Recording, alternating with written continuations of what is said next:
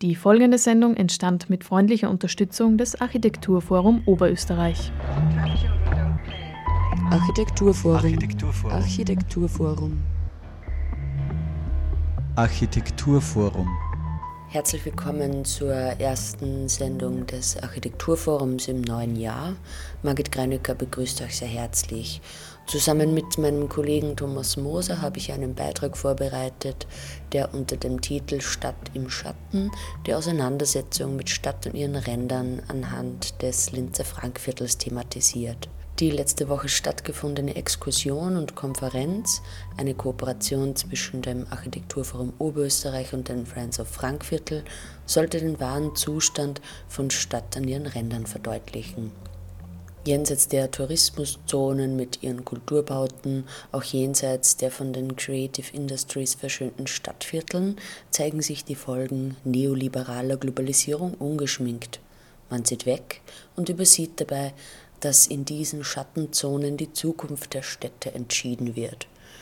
Zu fragen ist daher, welche Akzente an diesen Orten gesetzt werden können und fast noch wichtiger, welche Initiativen sind bereits vor Ort und in welcher Form aktiv um nur zwei Fragen aus einem ganzen Spektrum an möglichen Ansatzpunkten zu nennen.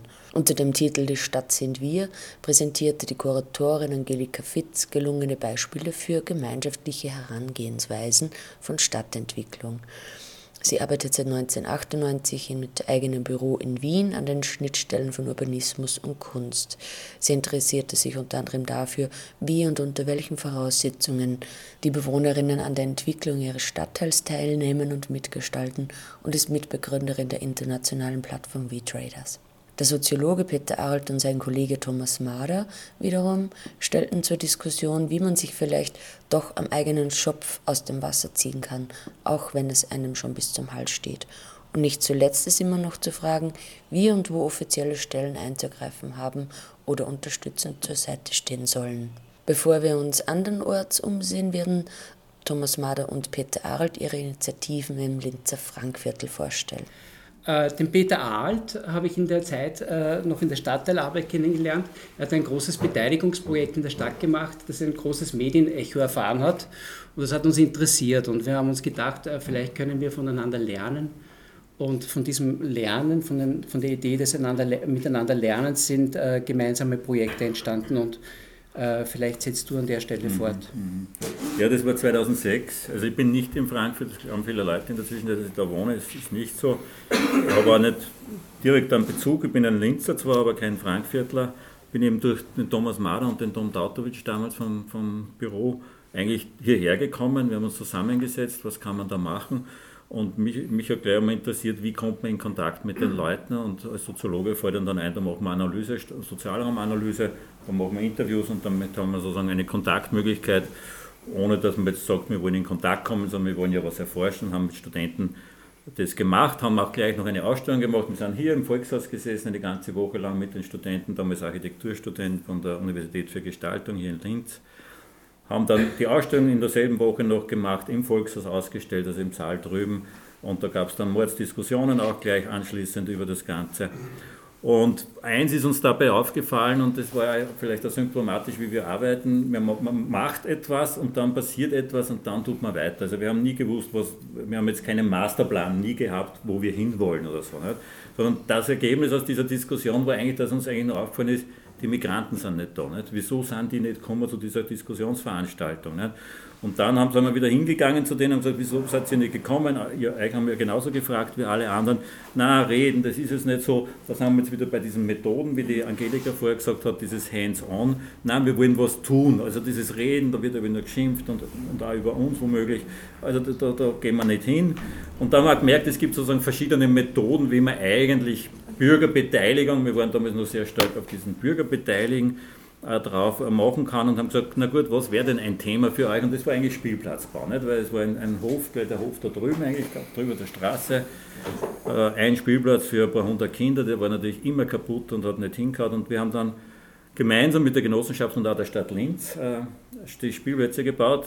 Der Deal war der, die Stadt und die Genossenschaft zahlen die Geräte, wir machen die Arbeit. Also nicht wir zwei, sondern wir mit den Vätern, muss man sagen, mit den Vätern aus diesen Blöcken da, haben dann Spielplätze gebaut. das war eigentlich das einmal, aber da ist wieder was passiert für mich, nämlich, es war am Wochenende, wo wir da herumgeschaufelt haben, mhm. äh, da stand eine Frau und alle Kinder haben es kennt. Und ich habe mir gedacht, aha, wer ist das? Nicht? Und das war die Inge Bammer, die Frau Volksschuldirektor. Da haben wir da schon her außerhalb der Schule am Wochenende, entweder wohnt die da oder war aber nicht so. Nicht? Da hat man jedenfalls schwer imponiert, dass die sozusagen da extra herkommt, nur weil es weiß, für ihre Kinder wieder Spielplatz baut.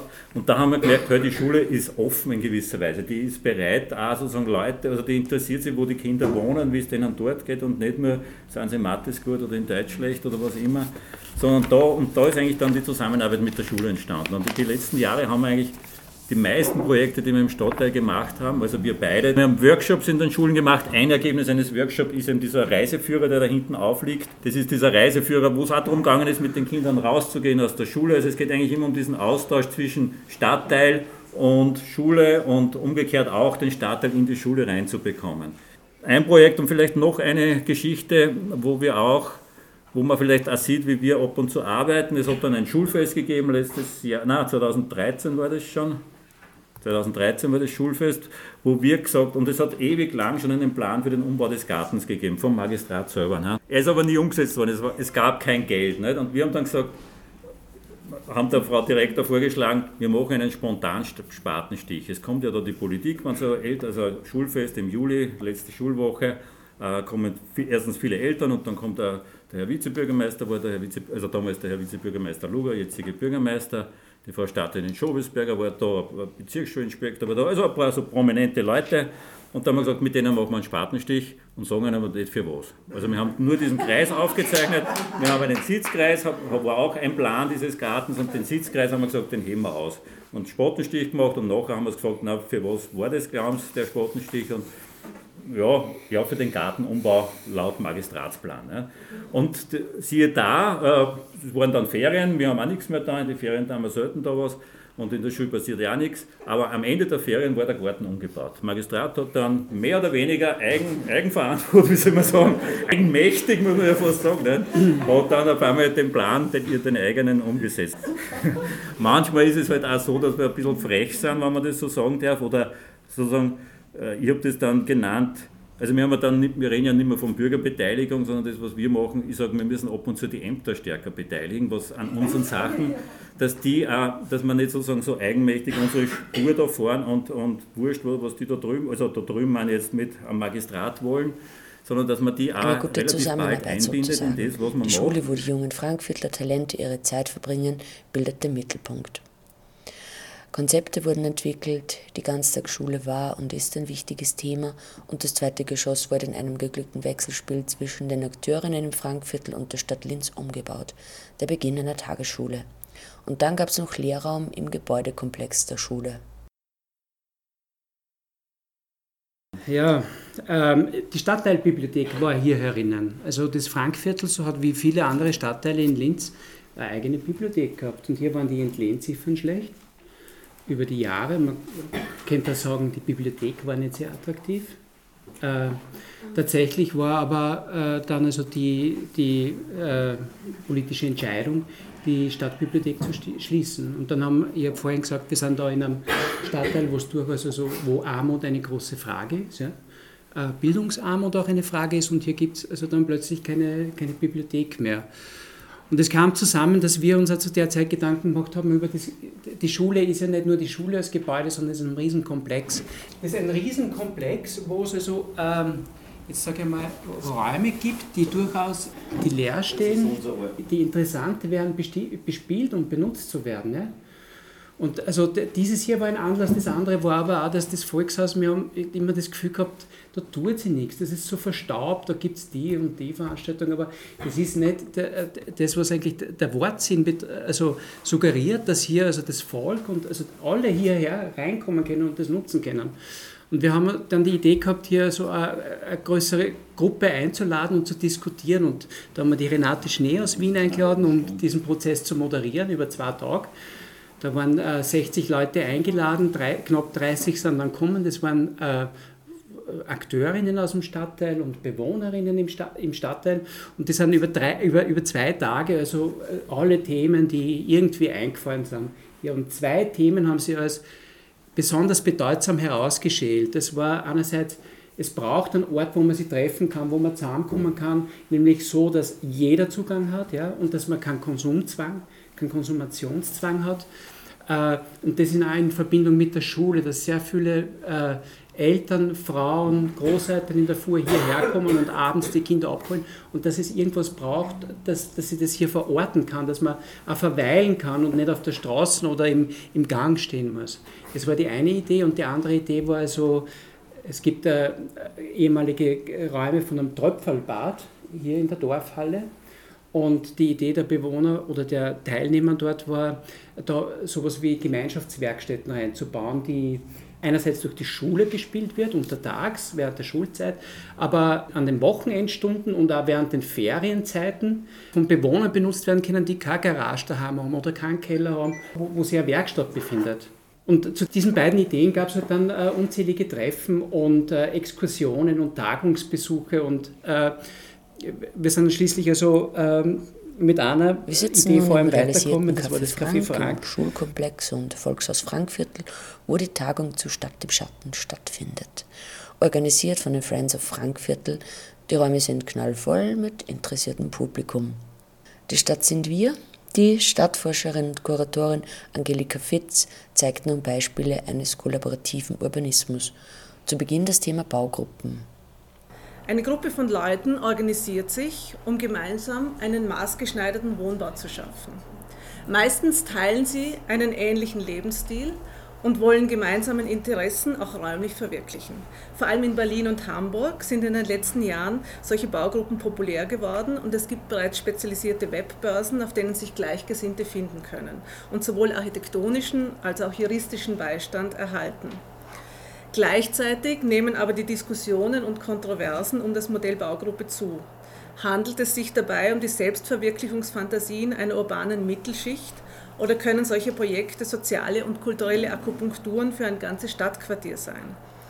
In Wien scheint die Stadtplanung mittlerweile Letzteres zu glauben.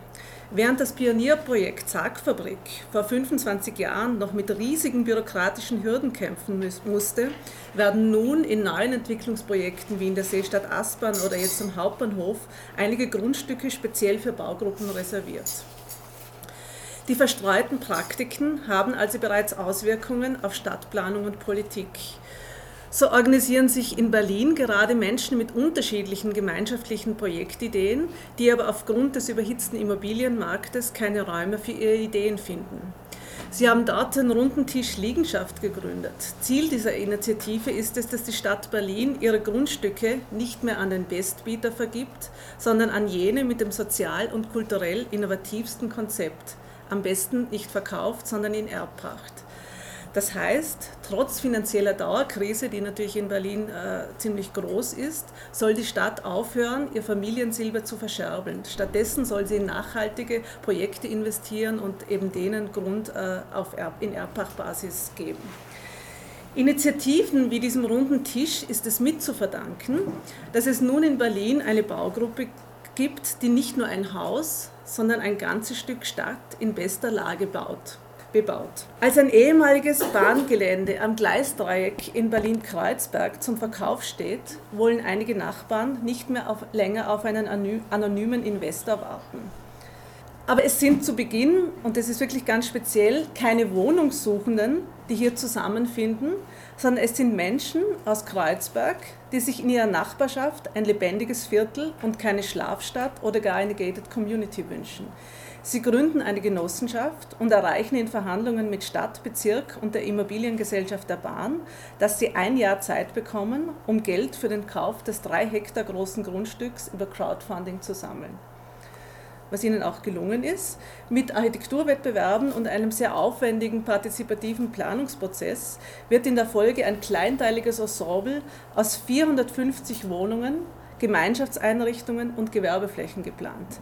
Anfang nächstes Jahres werden die ersten Bewohnerinnen einziehen und man wird sehen, ob die hochgesteckten Ziele, nämlich ein generationenübergreifender, ökologischer, sozial gerechter und maximal integrativer Stadtteil, dazu gehört unter anderem auch ein Hotel mit Menschen, mit, wo Menschen mit besonderen Bedürfnissen arbeiten, ob all diese Ziele erreicht werden.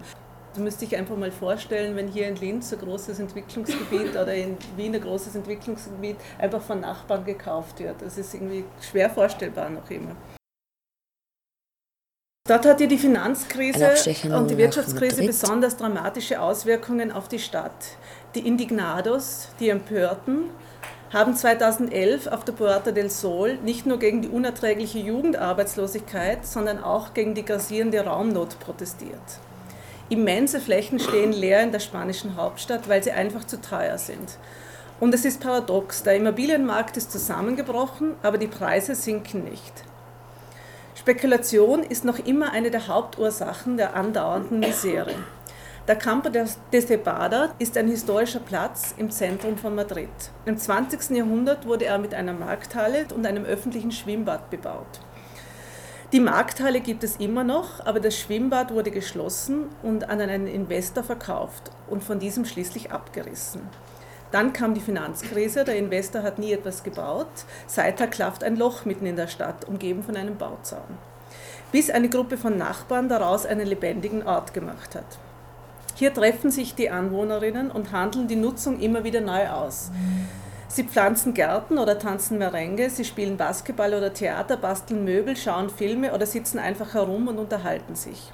Es gibt Dutzende Möglichkeiten zur Co-Produktion, aber niemand muss hier etwas produzieren. Mit Dietrich Dietrichsen könnte man sagen, Zitat, der epochale Wechsel von der Disziplinargesellschaft zur neoliberalen Aktivierungsgesellschaft, Zitat Ende, in der alle stets performen, sich ausstellen, sich selbst vermarkten müssen, wird hier konterkariert. Es herrscht kein kreativer Imperativ. Am Campo dürfen auch keine Getränke verkauft werden und insgesamt kein Handel getrieben werden. Es ist ein nicht kommerzieller öffentlicher Raum. Und wie jeder öffentliche Raum ist er nicht konfliktfrei. Als der Campo vor zwei Jahren den Prix Ars Electronica, also es gibt eine Verbindung zu Linz, für seine digital unterstützten Aushandlungsprozesse gewann, schenkten die Aktivisten die goldene Nike einem Nachbarn, der sich wiederholt vom Lärm gestört fühlte, mit der Bemerkung, er habe sich diese Auszeichnung am meisten verdient. Die Zukunft des Campo de Cebada ist unsicher. Die wechselnden Gruppen von Anrainerinnen, die sich, ehrlich, die sich ehrenamtlich, ehrlich auch, und ehrenamtlich um diesen öffentlichen Raum kümmern, sind am Ende ihrer Kräfte. Und immer lauter wird die Forderung, dass sich die öffentliche Hand um öffentliche Räume kümmern müsse. Denn auch wenn hier nicht, nicht produziert wird und kein kreativer Imperativ herrscht, Reproduktionsarbeit ist auch Arbeit. Während die Stadtverwaltung in Madrid ihre Hand bis jetzt nicht in Richtung solcher Initiativen ausstreckt, nützen private Investoren anderswo diese Lücke. In Athen füllen Investoren das stadtplanerische Vakuum und spielen Stadtguerilla. Remapping Athens nennt sich das Projekt eines großen Investors, der in den letzten Jahren praktisch einen ganzen Innenstadtbezirk aufgekauft hat. Er lädt Künstlerinnen und Aktivistinnen ein, seine noch halb verfallenen Immobilien zu bespielen. Zwischennutzungen sind dabei explizit erwünscht und er fährt auf diese Weise eine kalkulierte, langsame Aufwertungsstrategie, die das Viertel mit möglichst viel kulturellem Kapital aufladen soll. So kann er den Käufern seiner Loftwohnungen echtes kreatives Flair versprechen. Besonders interessant, wenn die kreative Klasse, was zurzeit noch der Fall ist, zu zögerlich auf seine Angebote einsteigt, macht er sich gleich selbst ans Werk und gestaltet zum Beispiel einen Park so, als ob er ein Projekt wäre. Dieses Beispiel macht für mich zwei Dinge sichtbar. Einmal, dass die Praxis der Governance, die zunehmend das, das traditionelle Regieren in den Städten ersetzt, nie neutral sein kann. Wenn sich die Verwaltung laut Governance-Theorie darauf zurückziehen soll, Zitat, das Zusammenspiel wesentlicher Akteursgruppen in der Stadt zu koordinieren und die Streuung von Schlüsselressourcen für die Herstellung von Handlungsfähigkeit zu koordinieren, Zitat Ende, dann stellt sich die Frage, wer gilt eigentlich als wesentlicher Akteur? Das heißt, wer wird da genau koordiniert?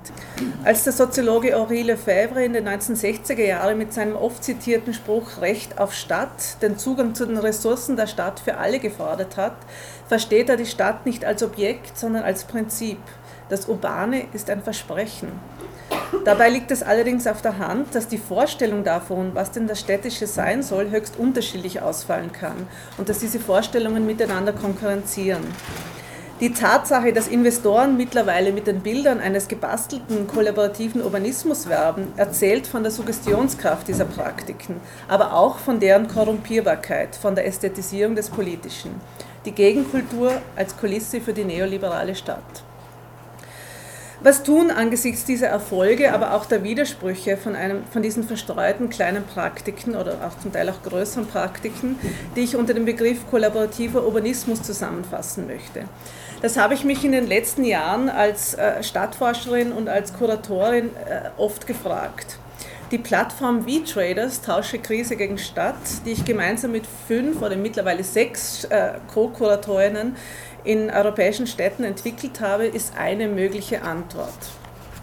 Die Plattform verknüpft Praktiken des gemeinsamen Stadtmachens von Community Land Trusts und Volksküchen über Agrargemeinschaften, die nachhaltige Austauschbeziehungen zwischen Stadt und Land etablieren, bis zu Bildungsexperimenten.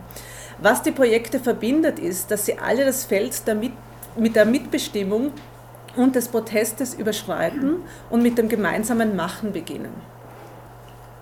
Es geht nicht darum, auf einen Masterplan Partizipation zu warten, wie er gerade in Wien in Arbeit ist, sondern es geht darum, das Recht auf Stadt selbst zu realisieren. Und ich zeige nun ein paar Beispiele, die in unserer Plattform dabei sind. Man sieht hier eine Gasse in der Moraria in, in Lissabon. Das ist sozusagen, die Moraria ist ein extrem zentraler Stadtteil in, in der Altstadt in Lissabon, der, wie man sieht, sehr pittoresk ist, wunderschön, aber als total gefährlich immer noch gilt Rotlicht, Drogen. Und jetzt kommen gerade so die ersten Touristengruppen rein, man kann es da erahnen, jetzt bei der Qualität, das ist so ein Tourguide Urban Adventures und man sieht die Touristen alle den Rucksack das ist total gefährlich und sozusagen, wer sich traut, geht auf, Abenteuer, auf Abenteuerterrorismus, hätte ich mal gesagt, Tourismus äh, in, in die Moraria Maria.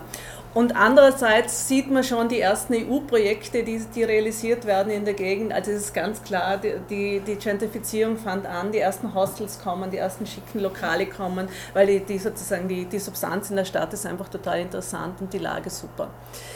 Die Adriana Frerere ist eine Künstlerin, die schon seit, seit immer in dem Viertel wohnt und ihr Atelier da hat und die sozusagen sagt, gerade in der Situation, wo die Transformation kommen will, möchte sie sozusagen mit den, mit den Leuten im Viertel etwas tun, um sie quasi auch äh, darauf vorzubereiten. Und sie hat äh, die Cucina Popular gegründet. Äh, das ist einmal eine klassische Nachbarschaftsküche, eine Volksküche, wo jeden Mittag miteinander gekocht wird wo Lebensmittel zum Teil gesammelt werden, zum Teil auch selbst angebaut werden oder mit so Food Corps und Agrargemeinschaft gemeinsam zusammengearbeitet wird und wo die Nachbarn gratis essen können. Auf der anderen Seite aber hat sie über Sponsoren eine Profiküche aufgestellt äh, und macht dort äh, quasi Ausbildungs-, Qualifizierungskurse, zum Teil mit den Wirten aus der Umgebung, mit den kleinen Garküchen, dass sie sagt, ihr müsst euch auf die Hinterfüße stellen, weil jetzt werden bald schicke Lokale kommen und so wie ihr da hinkrabbelt, werdet ihr weg sein von der Bildfläche. Das heißt, ihr müsst euch fortbilden, ihr müsst Gemeinschaften bilden, um gute Lebensmittel oder gutes Equipment einzukaufen und so weiter. Gibt aber auch inzwischen so äh, einige Hausfrauen, die so Catering-Services gegründet haben und alle sozusagen können die Profiküche nützen. Das heißt, es ist so eine Mischung aus Volksküche und Ausbildungszentren, die sie da aber eigentlich als Kunstprojekt sozusagen auf die, auf die Füße gestellt hat. Und da fragt man sich natürlich, wie geht es? Weil sozusagen, auch wenn das alles low budget ist und es einen Sponsor gibt für die Küche, kostet das natürlich was. Und in Lissabon geht es, also alle Projekte von der Art, und da gibt es im Moment sehr viele, Lissabon hat ja Dauerkrise und sozusagen nie Geld, äh, sind eigentlich von einer städtischen äh, von einem städtischen Programm finanziert, nämlich vom BIP-SIP, sozusagen Priority Zones of Intervention auf Englisch. Und äh, die haben sehr genau in Lissabon kartografiert zu Beginn, wo sind eben so Priority Zones, wo sind so besondere Zonen, äh, sozusagen, die Unterstützung gebrauchen können in der Stadt. Das heißt, sozusagen, es geht nicht einfach um ein Gießkannenprinzip, sondern sie haben gesagt, da und da sind wirklich sozusagen neuralgische Punkte in der Stadt. Weil immer, ob man sozusagen aus dem Sozialbereich kommt, aus dem Kunstbereich kommt, äh, woher auch immer, wenn man ein Projekt machen muss in einem Viertel, braucht man nichts anderes als eine Partnerorganisation oder Partnerinnen in diesem Viertel, muss einen A4-Zettel ausfüllen und dann gibt's, stehen überall so Boxen, den muss man einfüllen, also extrem niederschwellig, äh, bloß keine großen Anträge und kann sozusagen Projektideen einreichen. Die haben äh, innerhalb von einem Jahr, haben sie jetzt mehrmals hintereinander zwei Millionen ausgeschüttet, also was ziemlich viel ist, so Projekte zwischen 1000 Euro, aber die größten bis zu 50.000 Euro.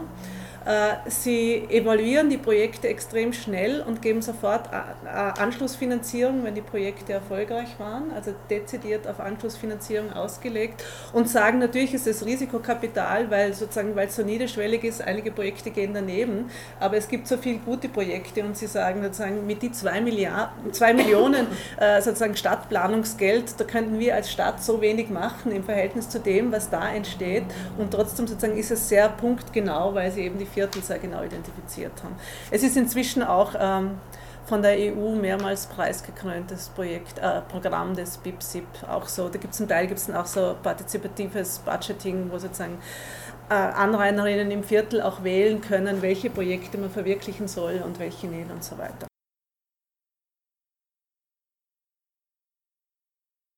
Turin hat ja 2006 äh, Winterspiele gehabt und die ganzen Wohnbauten stehen Angelika leer. Fitz kommt nun zum Projekt sind jahrelang leer gestanden. Turin, Turin hat sich äh, mit den Olympischen Spielen extrem übernommen, hat zwar die Stadt extrem renoviert, eben hat ganz viel gebaut, dann ist aber die Finanzkrise gekommen und Turin hat nie mehr geschafft, aus der Verschuldung von den Olympischen Spielen rauszukommen. Also da, seit da haben die wirklich Nothaushalt, also ist ganz, ganz krass.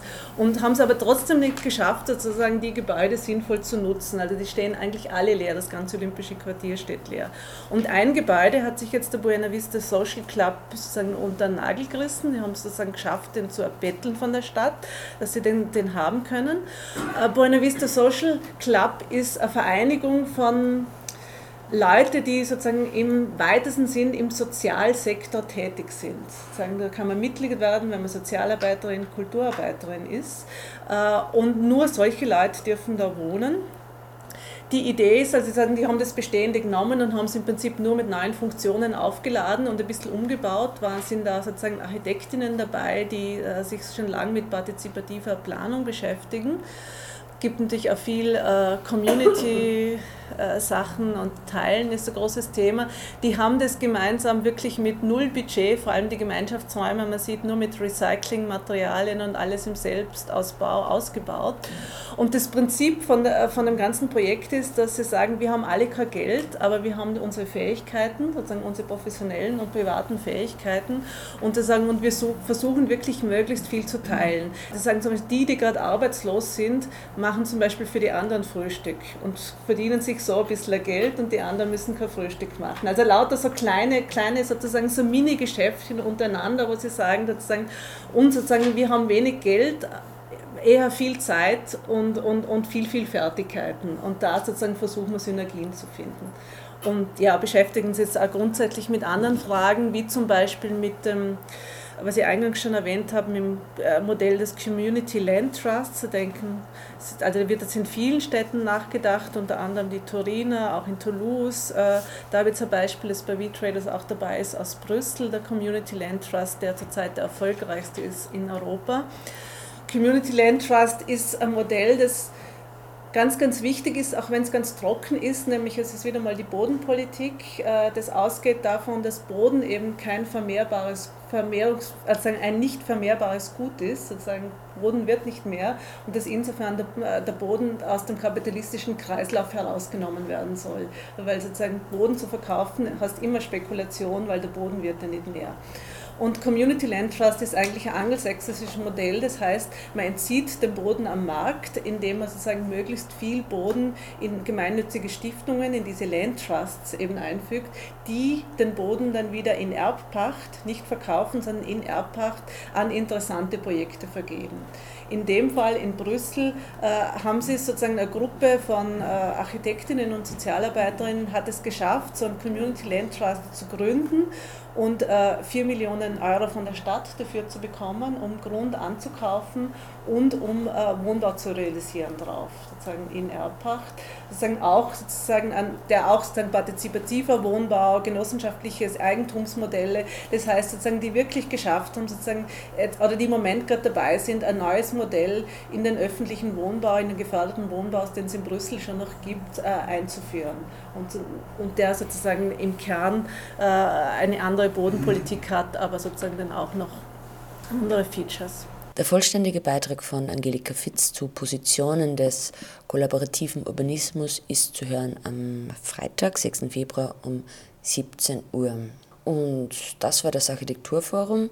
Das nächste wird es geben am 3. März um 17 Uhr. Bis dahin wünsche ich euch eine schöne Zeit.